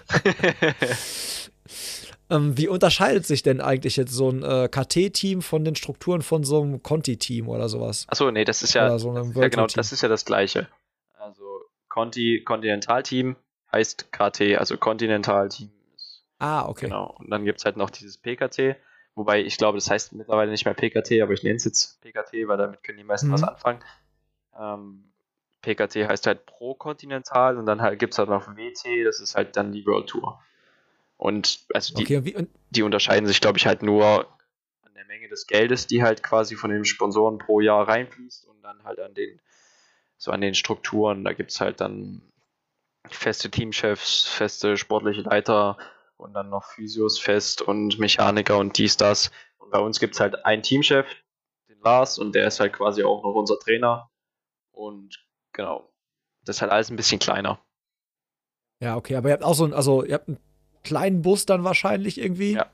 wo die ganzen Bikes drin sind und wo ihr dann zu den verschiedenen Rennen fahrt, aber ihr habt da auch quasi, also es gibt da so einen, einen Teambus, es gibt dann einen Teamleiter, einen Trainer. Also das ist schon quasi alles so, alles so vorhanden von den Strukturen. Ja, ne? genau, genau. Ah, Okay, auch dann so ein Teamauto und so, was dann irgendwie beklebt ist, was mit euch dann auf den Rennen unterwegs ist und irgendwie, wo dann so ein, so ein Funkgerät drin ist und ihr seid auch verbunden über Funk. Ja, genau, so ist es. Ähm, wir haben quasi einen Renndienst. Ähm, das ist quasi das Auto, was im Rennen hinter dem Feld herfährt. Und dann haben wir Mhm. halt den normalen Bus, der ähm, halt uns zu den Rennen bringt. Und genau, und Funk darf man tatsächlich auch nicht bei jedem Rennen fahren, das wir fahren, sondern nur bei ab einer gewissen Kategorie. Und aber wenn, dann ist Funk im Auto, genau, und wir kommunizieren darüber. Aber normalerweise muss dann halt immer einer sich zum Auto zurückfallen lassen, kurz mit dem Lars spre sprechen. Und dann wird nochmal ein neuer Plan gemacht oder Flaschen geholt oder dies, das. Und dann fährt er wieder vor. Ja, wo wir wieder beim Thema Teamsport sind, ne? Also so, muss halt einer, Richtig. einer dann halt quasi in die Hand nehmen und irgendwie den Masterplan äh, ausarbeiten oder irgendwie dann weitergeben an die anderen. Ne? Genau. Ähm, ich schieße nochmal eine Hörerfrage hinterher. Wie schnell bist du schon mal mit dem Rad, äh, mit dem Rad gefahren? Also kmh werden wahrscheinlich Auf- jetzt hier. Auf, auf der. Geraden oder, oder, oder bergab oder generell Höchstgeschwindigkeit? Total egal. Ich denke mal, ich denk mal, es geht um Topspeed, so wie sich, also so deutlich die Frage jetzt mal. Ich glaube, ähm, das war vor ein paar Jahren in, in Kroatien, da sind wir mal einen Berg runtergefahren, da hatten wir, glaube ich, über 100 km drauf. Das war schon, ja, das war schon schnell, kann man schon so sagen, auf dem Fahrrad. What the fuck, ey. 100 km/h, alter Scholli, ey. Ja, da habe ich gleich auch noch was dazu. Da muss ich dir, äh, muss ich dir ein bisschen äh, was aus meinem Leben erzählen. Warum, also warum ich mit dem Rad, warum ich mit dem Rad nicht mehr so mega viel unterwegs bin, aber das, das kann ich gleich noch anschließen. Ich gehe noch mal ein paar Hörerfragen durch. Ähm, und zwar ist jetzt hier noch eine Frage auch, äh, ob das kleine Blatt überhaupt gebraucht wird an deinem Fahrrad oder ob das, äh, ob du das eigentlich gar nicht brauchst. ja, doch, also ich für so lockere Einheiten benutze ich es dann schon ganz gerne mal. Aber ich weiß nicht, ob du das gesehen hast. ähm, unter meinem letzten Post wurde ich doch äh, tatsächlich angekreidet, dass ich äh, mein kleines Blatt, mein kleines Blatt habe und äh, da ging tatsächlich direkt die Anzeige raus, wie man das halt macht unter den äh, 8000 Watt Followern. Genau, aber ja, ich, ich folge ich folg den Kollegen auch, aber äh, auch, also bei mir ist es sehr ausgeglichen. Viel großes Blatt, viel kleines Blatt. Wie ich halt Bock habe. Ausgeglichener Fahrradtyp muss auch beides benutzen. Richtig. können, dürfen. Ist doch so. Äh, wie lange machst du schon Radsport? Fragt der Ole. Ähm, seit 2008, also ich bin 99 geboren, also seitdem ich halt auch 8 bin, genau. Krass. Und dann bist du so äh, klassisch in, äh, in Radsportverein rein und äh, Ja, genau. Ich alles quasi von der Pike aufgelernt. quasi erst bei mir zu Hause, so da, wo ich halt aufgewachsen bin, wurde es halt so ein bisschen angeboten und habe ich gedacht, ja, eigentlich habe ich es erst gemacht, weil, ähm, weil mir diese, diese gekrümmten äh, Rennlenker halt so gefallen haben, ne? Also die normalen Rennradlenker, die man halt kennt und dann hat mich das halt irgendwie gereizt und dann habe ich da halt angefangen. und da, ja, irgendwann ging es halt so, dass ich dann 2013 äh, auf die Sportschule gekommen bin, hier in Erfurt. Da, da war ich auch auf dem Internat und äh, dann bin ich 2017 hier zum P&S-Team gewechselt. Was glücklicherweise auch in Erfurt äh, so ein bisschen äh, alles gemacht hat und deswegen habe ich halt eigentlich nie wirklich meine Heimat verlassen, also äh, immer in Thüringen geblieben und konnte mich da eigentlich ganz gut entwickeln. Ja, das, ähm, ich glaube, dieses Internat, was du angesprochen hast, ist ja, glaube ich, in Radsportkreisen echt so ähm, ziemlich bekannt. Da sind, glaube ich, einige schon ziemlich große Namen auch rausgekommen. Ich weiß nicht, Kittel, wenn ich mich nicht komplett vertue, ist, glaube ich, auch aus der Schmiede, ne? Also Also Ma ist, Marcel, äh, hattest du in deinem Jahrgang da auch irgendeinen, der äh, inzwischen irgendwie bei einem World Tour Team unterwegs ist? Ähm, also nicht der jetzt bei mir in Erfurt war. Ähm, wir haben jetzt einen, der quasi ein Jahrgang über mir ist, mit dem Jonas Rutsch, dem äh, war ich auch letztes Jahr im Trainingslager. Der fährt jetzt bei EF Pro Cycling Das sind die mhm. mit, den, mit den geilen Trikots, mit der Ente jetzt drauf, falls du das gesehen hast. Ich habe das gesehen. Wie findest du das Trikot? Also war das ernst gemeint geil oder, oder war das so ich, Schmunzler? Ich finde das nicht schlecht, weil die Jungs trauen sich halt mal was so. Das ist halt ein bisschen weg ja. von diesem klassischen. Und, äh, ich finde diesen Zeitfall, den die haben, ganz geil, weil da ist so ein, so ein Entenschnabel hinten drauf und es passt irgendwie. Und es passt auch irgendwie zu diesem, zu diesem Teamchef, den die haben. Und ja. ich finde es echt. Der Clear, ne? Ist das, glaube ich. Ne? Ja, genau. Ich finde das, ich, ja. ich finde das passt irgendwie. Das ist ganz geil. Die haben ja auch so eigentlich schon, sag ich mal, Special Special-Trikots ja, so, ne? Ja. Also dieses, dieses Pinke so mit dem Lila und so, das ist ja auch mal ein bisschen, die sind ja schon ein bisschen gewagt, aber das Ding ist natürlich jetzt, also wenn ihr es nicht kennt, ihr müsst euch mal angucken. Äh, ich glaube, sie werden die Mighty Ducks inzwischen, glaube ich, vom Besenwagen genannt. Okay, das habe ich noch nicht äh, gehört, aber das klingt lustig. Ja, genau. Äh, und sie haben vor allen Dingen auch in dem Trikot, glaube ich, schon zwei Etappen bei der, ähm, beim Giro jetzt geholt, ne? In dem, in dem Trikot. Ja. Also standen auch schon zweimal mit dem Trikot auf dem, auf dem, auf dem Podium. Also, ja. Gibt es ein paar Bilder von, müsst ihr euch mal gönnen. Ich weiß nicht, ob es das Trikot inzwischen zu kaufen gibt, aber ich kann mir gut vorstellen, dass es so limited dann ziemlich schnell sold out ist. Also ich habe schon mal gesehen, dass es äh, auch diese, diese Freizeitbekleidung von Rafa auch schon äh, sehr hoch gehandelt wird, auch auf so, ähm, auf so Märkten, wo das halt, wo das halt gehandelt wird. Ne? Und da sind schon recht hohe Preise dafür äh, verlangt worden. Also ich denke, das ist schon gut angekommen. Auch bei den Leuten, die halt, die halt Rafa halt auch mögen. Ne? Bei denen läuft ja, das ja, ja, ja bei denen okay, geht das halt auch ganz gut. Ähm, ich komme nochmal zu einer weiteren Hörerfrage und zwar: Wie schaut bei euch Intervalltraining aus? Flach, bergig, Dauer, Wiederholung oder Ortsschildsprint? Wahrscheinlich alles. Ja, ja genau. Mal Eig eigentlich, von, eigentlich von allen ein bisschen, weil wir sind hier äh, in Erfurt tatsächlich sehr, sehr, sehr flexibel und das ist eigentlich auch ganz geil so, weil du bist halt recht schnell am Züringer Wald auch recht schnell mhm. in Oberhof und du kannst aber auch, wenn du willst, direkt in die andere Richtung fahren, ins Thüringer Becken und da bist du halt, da kannst du drei, vier Stunden einfach nur flach fahren und ja, kommt drauf an, wie wir halt äh, erstens, wie wir Bock haben und zweitens, für was wir die Intervalle halt machen. Also, wenn du jetzt halt wie jetzt am Sonntag so, also wie letzte Woche Sonntag einen, einen Bergrennen anstehen hast, dann wirst du tatsächlich keine Intervalle im Flachen fahren sondern dann fährst du natürlich mal an den Berg ran und testest da mal, wie das so ein bisschen geht. Deswegen ist es eigentlich ganz geil, dass wir das alles so ein bisschen machen können. Und so, wir haben auch ein Programm, äh, wo wir so, so äh, Ortsschildsprints und so machen wir auch manchmal. Das ist immer ganz witzig. Und vor allem mit so einer großen Trainingsgruppe macht das echt Spaß. Das ist schon, schon geil. Ja. Ähm, jetzt muss ich, weil du hast Berg gesagt und so, jetzt muss ich wieder zu Marcel rüber switchen. Der hat nämlich, ich, ich, ich meine, ich kann mir die Antwort denken, wenn er diese Frage stellt. Aber äh, er fragt, ob äh, du schon mal von einem Triathleten am Berg abgehängt wurdest. also wenn er, wenn er auf sich anspielt. Ähm, ich gehe davon aus, oder? Ja, dann. Ich kann mich tatsächlich nicht mehr dran erinnern, aber es wird schon, wird schon passiert sein, dass mich Marcel mal am Berg abgezogen hat. Aber normalerweise ist er da ähm, gleich auf, weil er ja ähm, erstens nicht so viel Rad trainiert wie ich, aber trotzdem halt, also er kann halt trotzdem mithalten. Und äh, ja, also das ist halt, also Marcel ist schon, ist schon ein krasses Talent, aber von, von, von jemand anders würde mir jetzt, glaube ich, nicht einfallen. Wer mich da sonst irgendwie ich als auch, Triathlet. angespielt haben. Ich kenne auch gar keinen anderen Triathleten, muss ich ehrlich sagen. Ja, bei Marcel musste ich ja auch erstmal rausfinden, ob er einer ist, weil äh, man könnte ja genauso gut denken, so wenn du den Instagram-Account anguckst, dass er Läu Läufer oder halt Radfahrer ist. Ne? Ja, also richtig, ist, richtig. Äh, musste ich ja auch erstmal erstmal rausfinden. Ähm, wo du jetzt gerade sagtest, ähm, ja, dass du mehr Kilometer als Marcel trainierst. Wie viel Jahreskilometer ähm, sind denn das so bei dir? Wie viel kommen da so rum? Also ich denke. Damit die Leute das mal so einordnen können. Ich denke, es sind an die ähm, also zwar so rund 20.000 Kilometer im Jahr mit allem, also mit, mit Trainingskilometer und Wettkampfkilometern. Es wird wahrscheinlich dieses Jahr so ein bisschen weniger sein. Wir haben halt auch, äh, wir haben halt mehr trainiert und weniger Wettkämpfe gefahren, ne? Und haben halt auch im Gegensatz zu anderen äh, Teams auch öfter mal rausgenommen in der Zeit, wo halt keine Wettkämpfe waren. Und ja, also ich denke, so, so dieses Jahr werden es wahrscheinlich unter 20.000 sein, aber sonst wahrscheinlich immer so an die 20.000 äh, Kilometer im Jahr.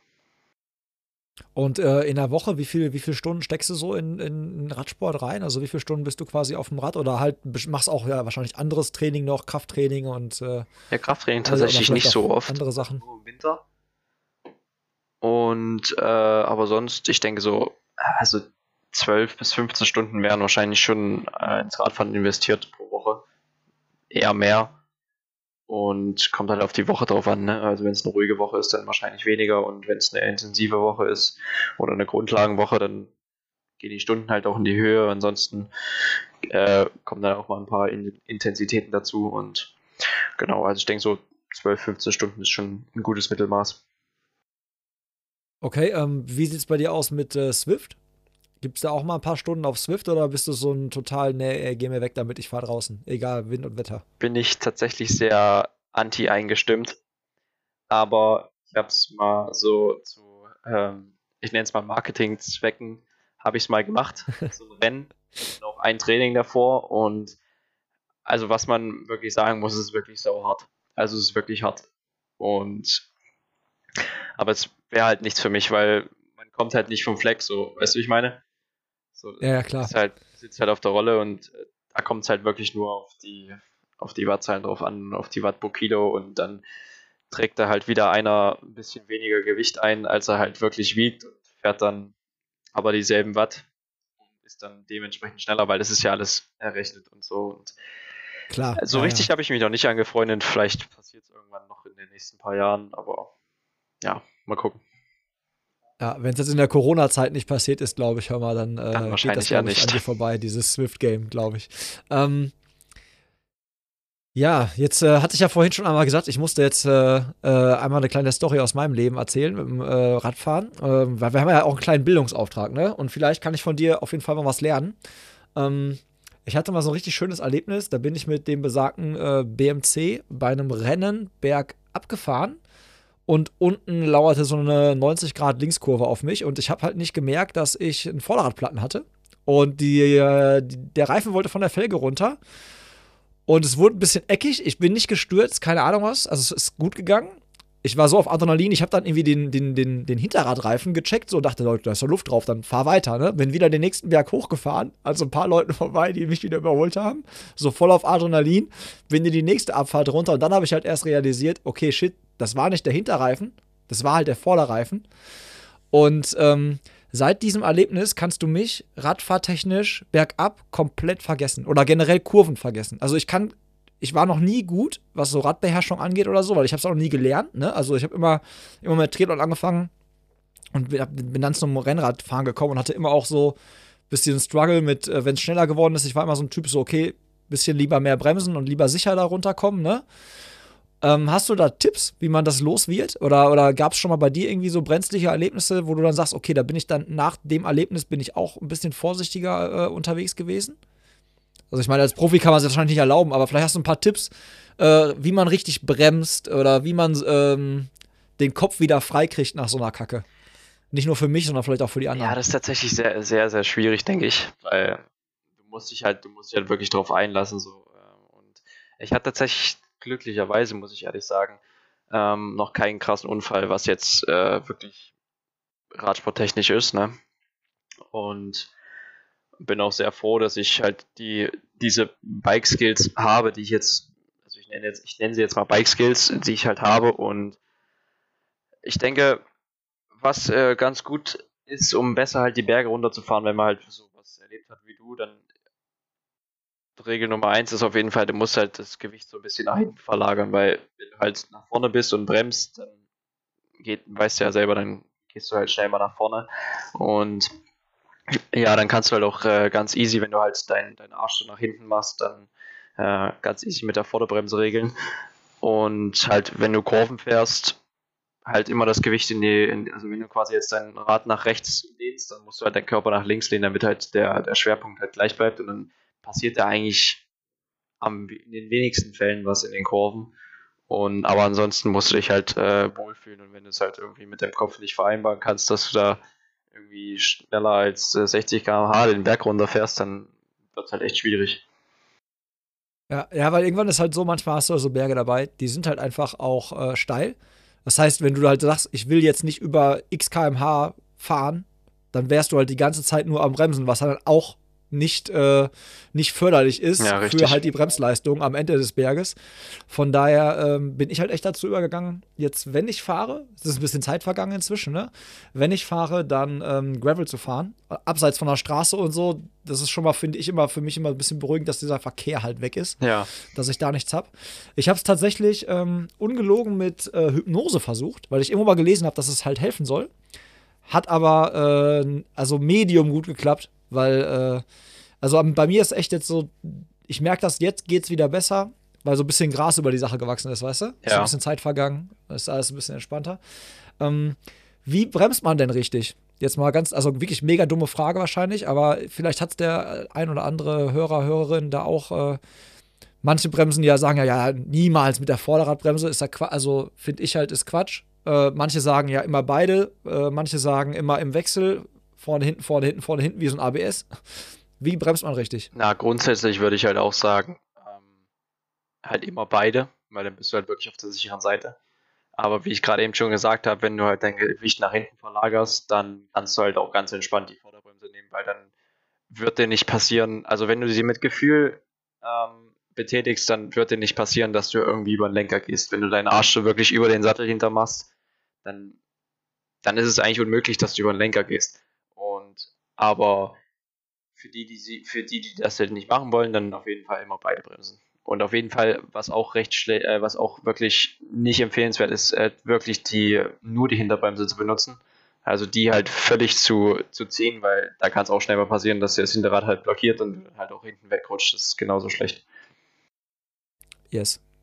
Führt auch zum Sturz. Und Sturz ist scheiße. Richtig, Sturz ist scheiße. Also mir ist, mir ist, mir ist da halt, wie gesagt, an dem äh, Tag, eben, ich weiß nicht, ich hatte fünf äh, Schutzengel, mir ist echt nichts passiert.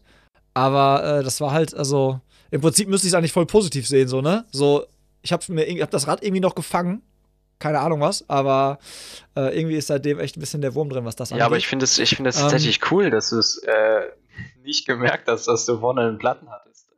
Ey, ich war so auf Adrenalin, ne? Das kannst du dir nicht vorstellen. Vor allen Dingen, ich bin dann wieder auf diesem Plattenfelge an den Leuten, die mich bergab überholt haben. Die haben ja auch Schiss gehabt, ne? In so einem Rennen. Ich meine, das ist jetzt nicht wie bei euch im Pulk, aber das ist ja trotzdem irgendwie, das war die deutsche Meisterschaft in der Mitteldistanz im Kraichgau. Ja. Und äh, da waren halt schon ein paar Leute auf der Strecke, ne? Und äh, der, der hinter mir war, der, der hat mich schon, er meinte, ich habe dich schon fliegen sehen, ne? Also da war halt eine Leitplanke und da ging es erstmal runter. ja, das war auf jeden Fall ähm, ein einschneidendes Erlebnis, sagen wir mal so.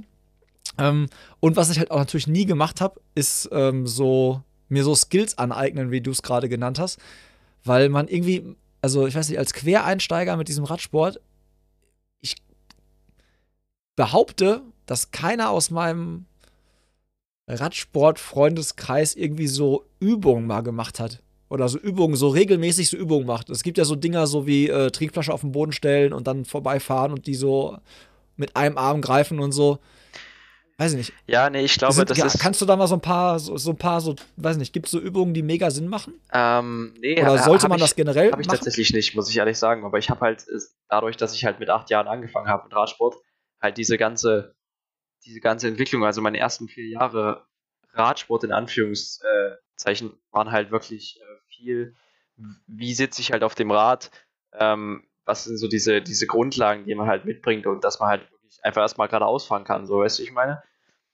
Mhm. Und äh, die hatten da bei meinem Verein damals halt auch immer so einen äh, Geschicklichkeitsparcours aufgebaut, wo man quasi äh, Slalom durch Flaschen fahren muss und dann im Kreis um irgendwelche Kästen rum und dann äh, mal durch so einen engeren Part und durch so eine Linie durchfahren und ja, das, also man hat das schon, das war, hat schon viel geholfen so, aber ich, ich wüsste jetzt nicht, warum dir äh, quasi halt Flasche aufheben mit einer Hand halt helfen sollte. Gut, okay, Gleichgewicht auf dem Fahrrad, aber ich habe das auch noch nie jemand machen sehen.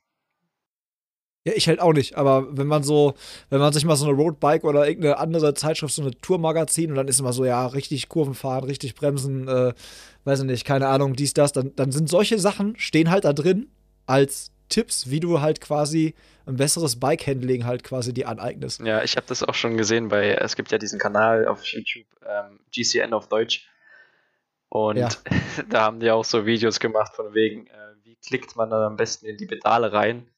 Und äh, ja, es sind halt so, so banale Dinge, wo ich mir denke, okay, wie, also warum sollte man sowas nicht wissen? Und ja, aber gut, das schauen sich halt Leute an, ne? Und, aber was ich auf jeden Fall Leuten empfehlen kann, um besseres Bike-Handling zu bekommen, ist halt wirklich äh, halt entweder so zu graveln, wie du es gerade gesagt hast, oder halt äh, Mountainbike zu fahren und so, weil das ist halt keine Straße, die halt wirklich eben ist, weil sondern es ist halt Waldboden und da kann auch mal eine Wurzel kommen und das verbessert auf jeden Fall das Bike-Handling um, um vieles. Auch auf jeden Fall ein guter Tipp. Also ich habe, äh, ich bin jetzt mit dem Graveln echt äh, glücklich geworden und kann halt auf der Straße fahren, wenn ich halt Bock drauf habe. Kann aber auch halt genauso gut den Feldweg nehmen und äh, den Autos und allem anderen aus dem Weg gehen, beziehungsweise dann lege ich mich da halt dann mit äh, Spaziergängern und Hundebesitzern an. Also Stress hast du überall, egal ob auf der ja, Straße stimmt. oder. Aber das ist halt auch, das ist halt auch das, was, was viele an diesem Graveln reizt. Ne? Das ist einfach, dass sie halt machen können, was sie wollen, so wenn, auf was sie halt Bock haben, so Straße fahren, ja. Wald fahren, auf dem Feldweg fahren. So, das ist halt, ist schon ganz cool. Ja, also der Trend, glaube ich, wird sich auch halten. Ich glaube, das ist keine, keine Eintagsfliege. Nee, definitiv. Ja. Ja. Wir gehen wieder übrigens auf die 90-Minuten-Marke zu, ne? Ich habe ja zu dir vorab gesagt, so, ja, ey, safe. Bei mir jede Folge so Richtung 90 Minuten, wie so ein Fußballspiel. Wir äh, sind nicht mehr weit davon entfernt. Und ich würde sagen, wir äh, kommen mal zu den Kategorien. Aber bevor wir zu den Kategorien kommen, legen wir noch einen kleinen äh, Coffee-Stop ein. Hast du Bock auf Espresso? Dann gönn dir unseren Pacepresso Espresso. Egal ob 250, 500 oder 1000 Gramm. 100% robuster, schonend und lokal geröstet. Die Bohnen bekommst du versandkostenfrei bei Laufsport Bunert in Dortmund oder zuzüglich nur 2,50 Euro Versandkosten in unserem Onlineshop. Pacepresso. Starke Bohne, schnelle Beine. Wir sind jetzt wieder bei den Kategorien angekommen und starten mit Kaffee oder Tee. Ja gut, ich meine, ich meine, jetzt doofe Frage, hattest du schon mal jemanden, der da Tee gesagt hat? Ey, du kannst dir nicht vorstellen, wie viele, Michel. Ohne Witz jetzt. Also das Problem ist ja, ich mache diese Kategorien immer am Ende, weil normalerweise müsste ich dann die Tonspur vernichten eigentlich. Also ich verstehe das auch nicht. Ich hatte so viele Leute, es ist unglaublich. Also wie kann, ich verstehe das auch nicht, wirklich. Das ist so Weltanschauung, also verstehe ich nicht. Nee, ich, äh, ich muss ehrlich sagen, ich trinke Tee nur, wenn ich krank bin. Dann halt auch nur Ingwer-Tee, aber äh, nee, Kaffee. Kaffee, auf jeden Fall Kaffee. Äh, jegliche Art von Kaffee. Ich habe letztens auch mit äh, Marcel so einen äh, vietnamesischen Kaffee getrunken, der quasi durch so ein Sieb wie so durchsickert und dann halt auch mit süßer Kondensmilch unten serviert wird. Der war schon, der war geil. Nee, Kaffee auf jeden Fall. Hast du schon mal, du hattest gerade Kaffee in jeglicher Art, hast du schon mal diesen Kaffee getrunken, der von diesen Katzen dann ähm, kommt? Nee, habe ich nicht. Ich habe schon mal von dem gehört, aber habe ich noch nicht getrunken. Nee, muss ich machen. Ja, habe ich schon gemacht. Also die Erfahrung habe ich im Urlaub mal gesammelt. Ich habe auch gesehen, wie die Katzen gehalten werden. Das war nicht so geil. Okay. Aber ja, ähm, ist auf jeden Fall sehr mild. Sehr angenehm für den. War nicht mein Magen. Fall, aber ich, ich, ich werde das mal probieren, ja. So, ähm, jetzt kommen wir zu einer Frage, die ich eigentlich den Läufern immer so stelle, aber es passt eigentlich auch beim Radfahren und zwar Asphalt oder Trail. Also sprich Straßenradfahren oder halt dann doch vielleicht mal ab in den Wald einbiegen. Was würdest du bevorzugen? Boah, ähm, ja, ich, ich, also ich bin ja so, so, so, so ein Freak, der halt auch gerne mal in den Wald reinfährt. Also ich würde schon sagen, eher, eher, eher Trail. Ah, krass, okay. Ja. ja. Okidoki. Hätte ich gedacht, guck mal, das hat mich jetzt überrascht. Ich dachte jetzt auf jeden Fall Asphalt, auf jeden Fall Straßenradfahrer, aber. Nee, ja, äh, ich, ich, ich finde irgendwie, das ist so ein bisschen, so ein bisschen monoton dann irgendwann, ne? Und äh, ja, also der Trail gibt halt äh, geile Abwechslung. Das ist halt ganz nice, manchmal mit seinen Kumpels da irgendwie durch so einen Wald zu hacken. Auch wenn es manchmal mit dem Straßenrad ist, das passiert ja bei uns auch ab und an mal, dass wir auch mal mit dem Rennrad einfach irgendwo auf so einen Feldweg drauf biegen und so. Oder die, die Straße irgendwann einfach aufhört und wir trotzdem halt weiter wollen, sag mal nicht nein, ne? Ja, ich kann mir das auch gut vorstellen, dass vielleicht in Polen äh, bei der Rundfahrt vielleicht die, die ein oder andere holprige Straße dabei war. Äh, äh, ja, also nicht, nicht bei der, ähm, wo ich quasi die Etappe gewonnen habe, sondern eine Rundfahrt davor. Äh, da war nicht nur die ein oder andere holprige Straße dabei, da war, das war teilweise Sandkasten, also es war schon, schon sehr witzig. Okay, kommen wir zur Bucketlist. Und zwar ähm, Bucketlist so, was sind Radrennen, die du gerne mal fahren würdest? Also so Dinger, wo du sagst, boah, das sind so Monumente des Rad also jetzt, ich sag jetzt mal Monumente des Radsports, die gibt's ja, die sind ja festgelegt, aber was gibt's so für Sachen, wo du sagst, boah, da würde ich mal verdammt gerne fahren? Ja, geile Frage auf jeden Fall. Ähm, auch sehr schwierige Frage auf jeden Fall, weil äh, eigentlich sind alle Rennen, die da in diesem Profi-Peloton gefahren werden, ziemlich nice. Äh, ein, ein Bucketlist habe ich auf jeden Fall schon äh, abgehakt, ist die, die Deutschland-Tour, die wir letztes Jahr gefahren sind. Halt auch jetzt hier in der Heimat und so. Ähm, und aber ich würde mich auch unheimlich gern bei so, bei so Klassikern sehen. Ähm, halt wie jetzt am letzten Sonntag, also so Tour, Tour Flandern und halt auch äh, Paris-Roubaix. Ähm, genau, aber halt, ich würde auch gerne das, das äh, Männerrennen von Frankfurt Eschborn bestreiten. Das ist halt schon, mir, mir liegt halt auch dieses äh, U23-Rennen ganz gut. Und deswegen würde ich halt das auch gern mit, mit den Männern gern mal bestreiten. Das ist schon, schon ein Traum. Yes. Ähm, dann deine Top-Rad-Events, also so Sachen, normalerweise bei, bei Lauf-Events kommen jetzt halt immer dann so, äh, sagen die Leute so, ja, ich würde mal gerne da und da, würde ich mal gerne ähm, starten oder das sind Sachen, die ich empfehlen würde, so, ne, die gut organisierte Veranstaltungen sind. Bei dir würde ich die Frage vielleicht dann doch nochmal anders formulieren und zwar kam die auch als Hörerfrage rein, was dein Lieblings-Bundesliga-Rennen ist. Mein Lieblings-Bundesliga-Rennen? Das ist eine gute Frage. Ähm, das also ich würde jetzt mal so aus der Pistole raus, würde ich jetzt einfach mal sagen, es ist äh, das Bundesliga-Rennen in Düren. Ich bin zwar bisher nur einmal gefahren, aber von den Rennen, die ich bisher gefahren bin, fand ich das auf jeden Fall das abwechslungsreichste und äh, schönste Rennen, was halt dann, was mir auch liegen würde, was halt auch wirklich in einem Sprint endet und vorher halt so eine richtig schwere Runde ist mit Berg und Alm und Kurven und hier und da. Ja, das würde ich jetzt auf jeden Fall so pauschal mal sagen. Okay, ist notiert. Ähm, Gibt es einen Motivationssong oder, oder generell bist du so ein Typ, der über die Musik sich dann auch pushen kann? Gerade jetzt, wenn ich überlege, so vor so einem Zeitfahren, so warm fahren oder so, da sieht man die Jungs ja immer mit richtig fetten Musik auf den Ohren. Ja, nee, also bei uns ist es im Team tatsächlich ähm, mehr so dieses, dieses gemeinsame Musik vom Rennen. Das pusht auch, das ist genau, gehört genau zu dem Ritual wie wir äh, halten jetzt einen Kaffee an und äh, fahren uns nochmal runter. Die andere, der Gegenspieler dazu ist halt einfach, wir sitzen am Bus, machen die Box an und lassen so richtig, meistens halt so, so belgischen Hardstyle laufen oder dann auch mal so richtig krassen Rock und dann, das nervt auch die, die Leute, die drumherum sitzen, aber ja gut, uns pusht es halt und es halt, hat halt oft funktioniert und das ist halt ganz geil. Habt ihr da einen belgischen DJ im Team oder warum belgischen Hardstyle? Nee, weil das ist einfach, also es gibt diesen, diesen einen äh, Hardstyle-DJ, ich weiß nicht, ob du den kennst, ob du dir was sagt, der heißt äh, Jebröer. Und ja, der, macht, der macht schon ganz geile Lieder und hat so, wenn man sich die anhört, ich glaube, äh, viele oder ein paar von deinen Hörern, die werden das sicherlich kennen, aber das pusht schon, schon, schon krass. Also da kriegt man schon richtig geil Bock auf, auf Radrennen fahren und auf Schnellfahren und so. Das ist schon geil. Den werde ich jetzt auf jeden Fall erstmal suchen bei ja. Spotify und mir erstmal so ein Ding anhören, damit ich mitreden kann. Ich kann dir ähm, mal ein, zwei schicken, die, die du Ja, mach mal bitte. Mach mal bitte. Bevor ich den nachher nicht finde, den Kollegen, äh, ja. kannst du äh, bitte einmal rübersenden. Ähm, wir sind bei der Kategorie normalerweise halt Läuferknigge, bei dir natürlich jetzt Radfahrknigge. Was sind so Sachen, wo du sagst, ähm, No-Gos im, im, im Radsport, was, was so. Ich mache mal ein Beispiel beim, beim Laufen sagen wir halt immer so, es gibt halt immer so bei so irgendwelchen Volksläufen immer so einen Typen, der sich in die erste Reihe stellt, so die ersten 500 Meter um sein Leben mitsprintet, wobei das irgendwie dann so ein 10-Kilometer-Rennen ist und der hat halt mit dem Ende des Rennens gar nichts zu tun, aber der steht immer in der ersten Reihe und äh, ja, Geil. wird nachher dann von allen einkassiert. Gibt es irgendwie so, so, so, so Regeln oder so, an die man sich halten sollte, wenn man an so, einem, an so einem Radrennen teilnimmt? Sei es jetzt ein Jedermann-Radrennen oder halt zum Beispiel so ein Bundesliga-Rennen?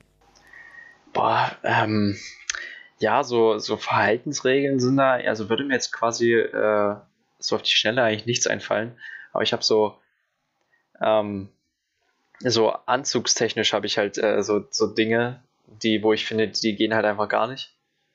Weißt ja, sag, hau raus. Also äh, Style, Style-Polizei, genau? Style, ja, genau so, so Style-Polizei. Äh, okay. Und zwar so, also wenn man jetzt Beinlinge, wenn es ein bisschen kälter ist und man hat halt so Beinlinge an, so Socken über die Beinlinge zu ziehen, habe ich lange Zeit gefeiert, aber ich muss mittlerweile sagen, boah, geht gar nicht. Und ähm, ja, ansonsten, nee, ansonsten muss ich ehrlich sagen, fällt mir gerade gar nichts ein. bin da recht neutral, was das angeht. Also mir gehen nicht viele Leute auf den Sack. So ist halt auch tagesformabhängig, aber eigentlich, eigentlich nicht. Eigentlich nicht. Ja, das ist auch schön. Da bist du sehr ausgeglichen beim Radfahren, das ist sehr schön. Ja, ja. Ähm, hörst du selber Podcast? Und wenn ja, welche, bei welcher Gelegenheit?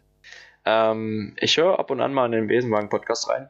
Äh, so, wenn mich halt, äh, wenn halt ein Gast da ist, der mich halt interessiert. Nicht in jeden, dann mhm.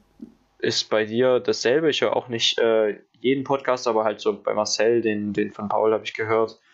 Und ansonsten viel, viel englische Podcasts, muss ich tatsächlich auch sagen, von so, so Leuten, die mich äh, halt auch interessieren, die dann so Prominente und so äh, interviewen. Und äh, gemischtes Hack habe ich lange Zeit mal gehört. Das ist eigentlich auch ganz Aber witzig. bist du jetzt von weg, oder was?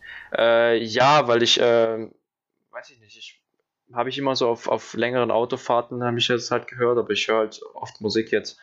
Und ich lege mich jetzt nicht abends ins Bett und mache mir einen Podcast an oder so. Also immer nur, wenn ich irgendwie auf Autofahrten bin oder so, wenn es zum Wettkampf geht. Aber höre ich ab und zu nochmal an das gemischte Hack in die beiden Kollegen, äh, zu den beiden Kollegen da rein. Ja, okay, aber auf der Autobahn dann nicht hier äh, belgischen Hardstyle, Blinker links, Lichthupe und äh, Abripost, oder? Nee, nee, nee, nicht immer. Nicht immer, manchmal ja, aber nicht immer. Okay. Ähm, kommen wir jetzt quasi, eigentlich sind wir jetzt bei der letzten Kategorie angekommen, aber ich habe gesehen, ich habe eine, eine Frage auf meinem quasi äh, Spickzettel, äh, bin ich übersprungen. Und zwar, was sind deine Ziele im Radsport? Das ist natürlich eine ganz monumentale Frage auch. Also wohin wohin könnte deine Reise noch gehen oder was, äh, was nimmst du dir so vor als Ziel?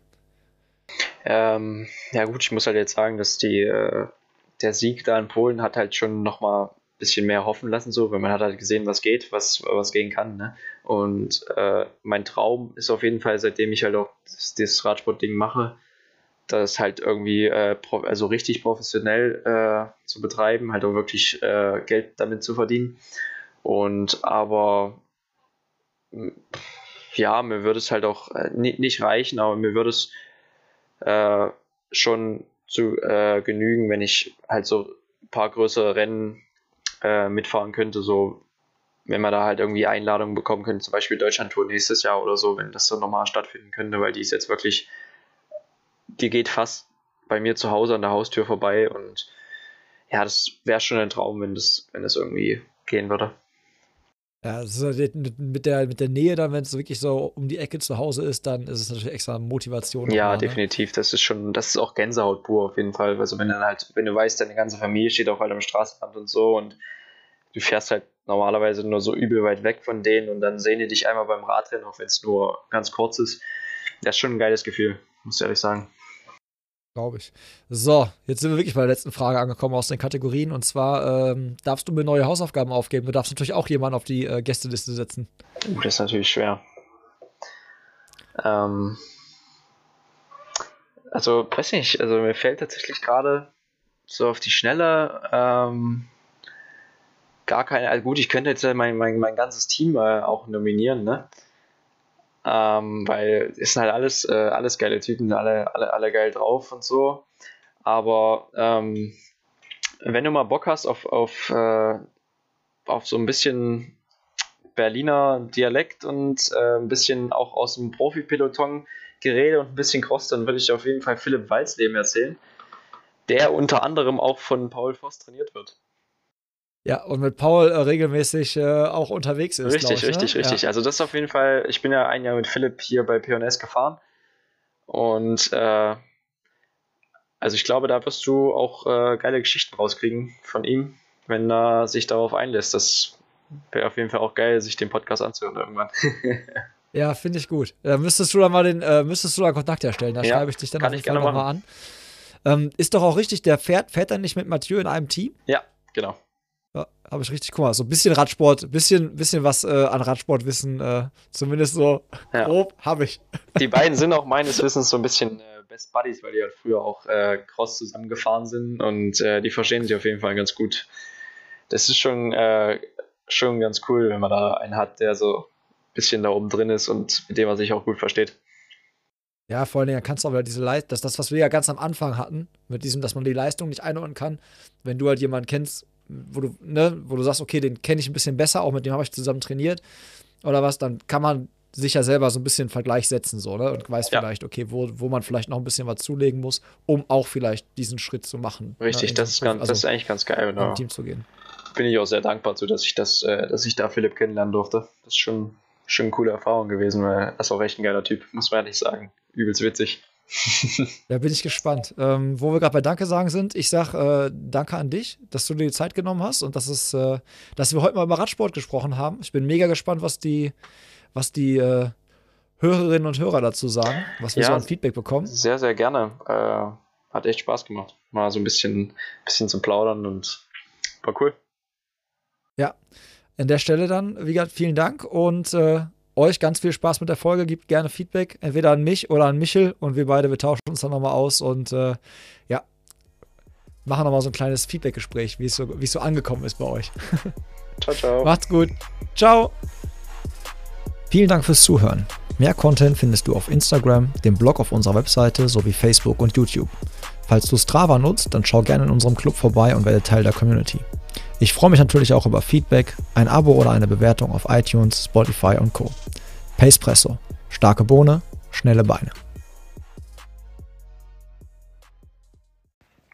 Hi, Servus und Grüezi miteinander hier ähm, aus Dresden von Klausi Classics Büro aus dem Hechtviertel und ähm, hallo liebe Pacepresso-Hörer, hallo lieber Tobi. Ähm, ich melde mich zwei Wochen nach unserem Podcast ähm, hier auch nochmal äh, mit einem kurzen Update. Ähm, vielen Dank erstmal an alle Hörer, die sich den Podcast reingezogen haben und äh, nächstes Jahr machen wir, wie gesagt, ähm, Running Loud Again. Ähm, ja, ansonsten kurzes Update zu meiner Person. Äh, vielleicht haben es die einen oder anderen schon mitbekommen, äh, über Instagram gesehen, äh, dass äh, ich letztens beim Descent Race in Kitzbühel an den Start gegangen bin und da abgeliefert habe. Ähm, kurz zum Race. Ähm, das Descent Race war jetzt in der dritten Ausführung, ist ein Rennen 350 Meter Distanz mit 150 Höhenmetern Unterschied. Es geht die Streif runter, also die gefährlichste Abfahrtsstrecke und die schnellste Abfahrtsstrecke, ich glaube, in Europa.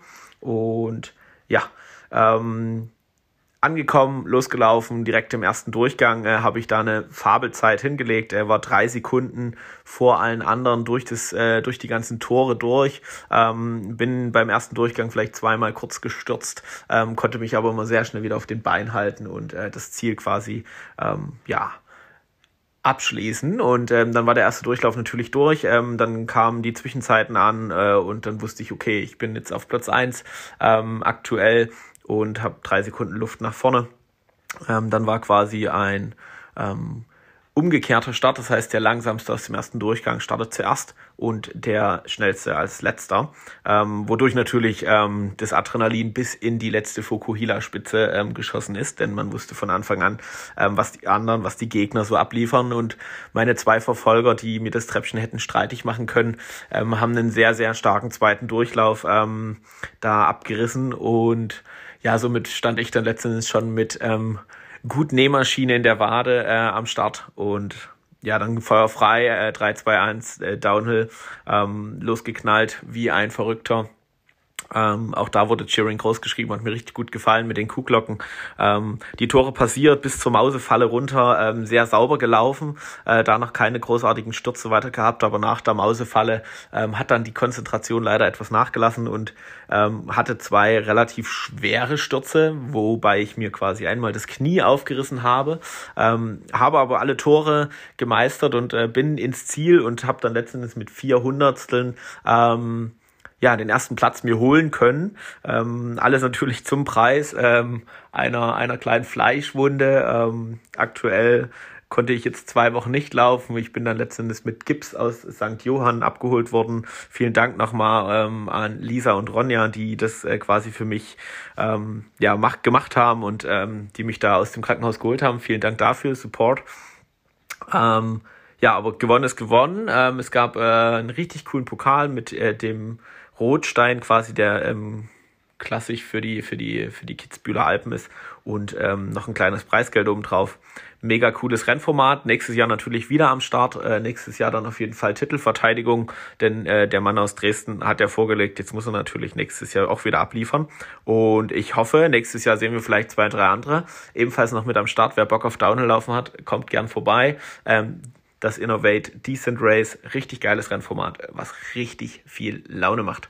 Ähm, ja, und jetzt nach 14 Tagen habe ich es endlich mal wieder geschafft, äh, eine Runde laufen zu gehen. Die Fäden werden morgen gezogen und dann geht es wieder los. In diesem Sinne, viel Spaß mit eurer heutigen Pacepresso-Folge und stay tuned. Tschüss.